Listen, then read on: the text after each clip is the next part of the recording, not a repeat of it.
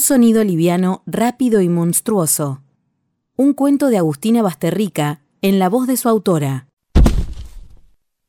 Primero cayó la prótesis dental sobre las baldosas azules de tu patio. Se partió y fue gracias a ese sonido metálico y áspero que dejaste de caminar. Te agachaste para agarrar una de las mitades. Notaste que era vieja y de alguien descuidado, sin ningún tipo de higiene dental. Te preguntaste de quién podía ser, si a algún vecino se le ocurrió tirarla o se le cayó. Ibas a dar un paso más para agarrar la otra mitad, pero te quedaste meditando sobre la pequeña ironía de encontrar una prótesis dental justamente en tu patio, el patio de una dentista, y en ese momento cayó el cuerpo de Menéndez, segundos después de su prótesis. El sonido del cuerpo de Menéndez desplomándose, quebrándose, muriendo en las baldosas azules de tu patio, ese ruido vulgar y profundo te inmovilizó. Apretaste la prótesis dental hasta que te lastimaste la mano y viste cómo la sangre de Menéndez manchaba tu patio. Creíste escuchar cómo la sangre ensuciaba el piso. Creíste entender que era un sonido parecido al frío. Un frío liviano, rápido y monstruoso. Te agachaste como por inercia y agarraste el otro pedazo de la prótesis, que estaba muy cerca de tu pie desnudo, de tu pie descalzo, un pie de primero de enero, de feriado en casa, de comienzo de un año nuevo productivo y feliz, con el vecino Menéndez muerto en las baldosas azules de tu patio. Miraste el cuerpo de Menéndez, desnudo y sin prótesis dental. Sonreíste porque te hubiera resultado tan fácil arreglarle la prótesis a Menéndez y lo hubieras hecho sin cargo, porque Menéndez es tu vecino, era tu vecino. Tenía la boca abierta, vacía. La expresión era de odio, un odio puro, específico, dirigido, un odio dedicado a la vecina de planta baja B, a vos. Viste como la sangre roja, pero en el fondo negra, de Menéndez se acercaba despacio hacia tu pie derecho y tomaste conciencia de que por medio centímetro no terminaste debajo de los huesos débiles pero contundentes de Menéndez, debajo de la piel amarillenta y grasosa, asesina de Menéndez, de la boca sin dientes del viejo asqueroso de Menéndez. El sonido del cuerpo de Menéndez, suicidándose en las baldosas azules de tu patio, ese sonido que ahora parecía endeble, casi insignificante, pero que había sido desmedido, cruel, se mezcló con la pregunta de por qué tuvo que matarse en tu patio. Tenía muchos otros, patios abandonados, patios más amplios, patios floreados, patios vacíos, patios hermosos, patios sin una vecina colgando la ropa en camisón y descalza un primero de enero. Miraste hacia arriba y entendiste que la única manera por la cual Menéndez se podía matar en tu patio era subiéndose a la pared de la terraza. Menéndez eligió tu patio, te eligió. Había intentado matarte o como mínimo lastimarte. Tan prolijo, Menéndez, pero tan ineficiente, pensaste. Sentiste un escalofrío cuando viste cómo la sangre recorría despacio pero con ferocidad el contorno de tu pie. El pequeño sonido del líquido rojo moviéndose en silencio te heló el cuerpo y quisiste gritar, pero solo te quedaste mirando la prótesis. Escuchaste a los vecinos detrás de la puerta de tu casa. Tantos vecinos, tantos patios, tanto ruido. Tocaban el timbre, golpeaban, te llamaban, pero vos estabas fascinada mirando la prótesis de pésima calidad de Menéndez y te reíste porque entendiste que eso que te estaba pasando era una broma horrible del destino, uno de esos cuentos que solo le pasan a la novia del amigo, del primo, del compañero de trabajo, que lo cuenta como algo gracioso y poco creíble en alguna reunión perdida, mezclando tu cuento, tu verdad con leyendas urbanas improbables mientras todos ríen y toman alcohol y piensan que nunca jamás un vecino se les va a caer en la cabeza.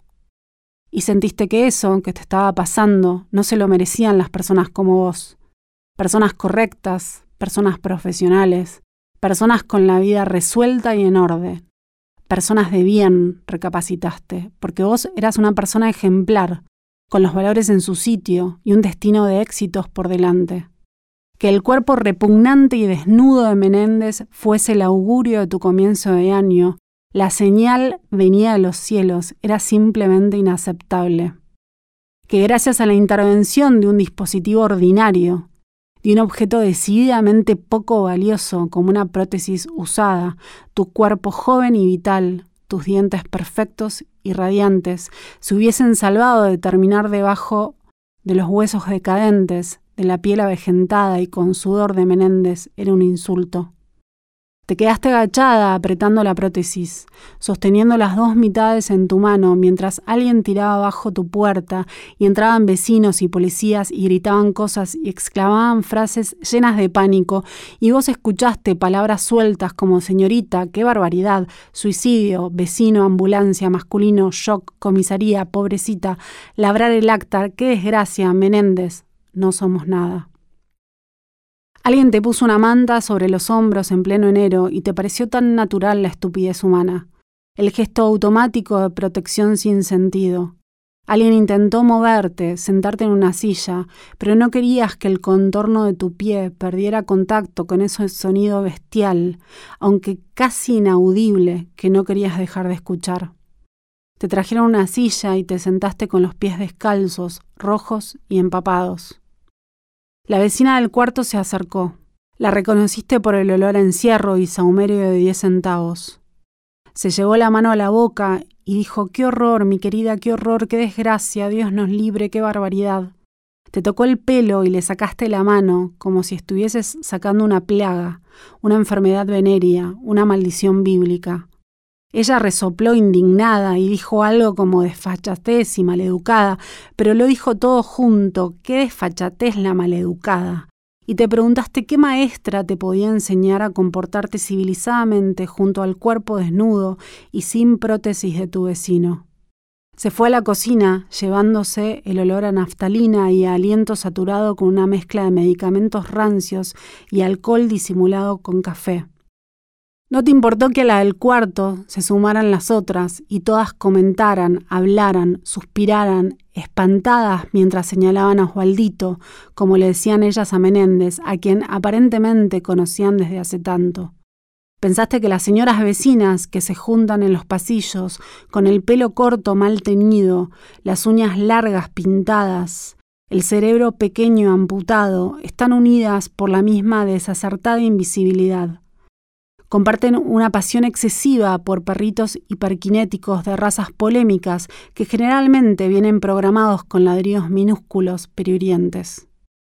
Estas mujeres son seres que parecen perfectamente inofensivos, pero viven cómodamente sumidas en una mezcla de maldad y normalidad producida por el ocio enfermizo, la impunidad de la vejez, por la necesidad de estar presentes en cada suceso ajeno para después comentarlo en los pasillos, en el ascensor, en las reuniones de consorcio, en la panadería, en la puerta de entrada, con el portero, con los vecinos de otros edificios, con ellas mismas que tuvieron la suerte de no estar en el lugar de la joven vecina maleducada. Las miraste con detenimiento y te pareció un grupo humano despreciable. Ese grupo estaba instalado en tu cocina, estaba sirviéndose agua de la ladera. Estaba fumando con un descaro que te resultó más violento que el sonido de Menéndez detonando en tu patio. La maldad del ser humano no tiene límites, dijiste.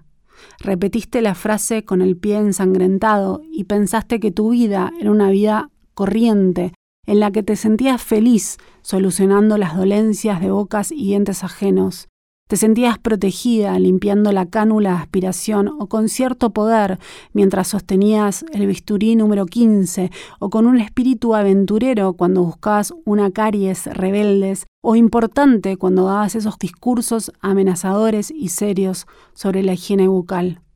Y a veces, un primero de enero, pueden pasar cosas tan simples como que caiga un vecino en tu patio y todos los discursos y toda la aparente seguridad de tu casa se reduzcan a una interminable seguidilla de frases trilladas, y que para escapar de ellas decidas que es mejor escuchar el silencio opaco de la sangre que toca tu pie derecho. Levantás la vista del pie, ese pie extraño, y de la sangre, de esa sangre desconocida. Dos personas le sacan fotos al cuerpo del vecino muerto en tu patio, toman notas, Mirás a Menéndez como si lo vieras por primera vez y entendés que el sonido del cuerpo desnudo y sin dientes del viejo asqueroso de Menéndez, quebrándose en las baldosas azules de tu patio, te encapsuló en la anarquía, en el caos engendrado por los vecinos, que te miran con lástima fingida y con cierto desdén cordial, por los policías que te hablan con palabras imperativas, rotas, maquinales, por el mundo opresivamente civilizado y atroz. Te cubrís con la manta un poco más, aunque hace calor, porque ahora sabes, con una certeza aguda, que el sonido te desplazó de tu felicidad ordenada, fragmentó tu pequeña vida de bienestar, de aciertos y verdades adecuadas. Ahí está, minúsculo y contundente, el golpe, el estallido del cuerpo de Menéndez adentro tuyo, debajo de los huesos. Es una sensación leve, pero intuís que es definitiva, irreversible. Inhalás y exhalás, y el sonido despiadado irrumpe en los huecos de tu casa, de la ciudad, del mundo. Es como el agua de un río subterráneo que no ves, oculta detrás de la sangre, agazapada, pero que oís lastimando, con un silencio implacable, liviano y monstruoso, el interior de tus pensamientos en el centro de tu corteza cerebral.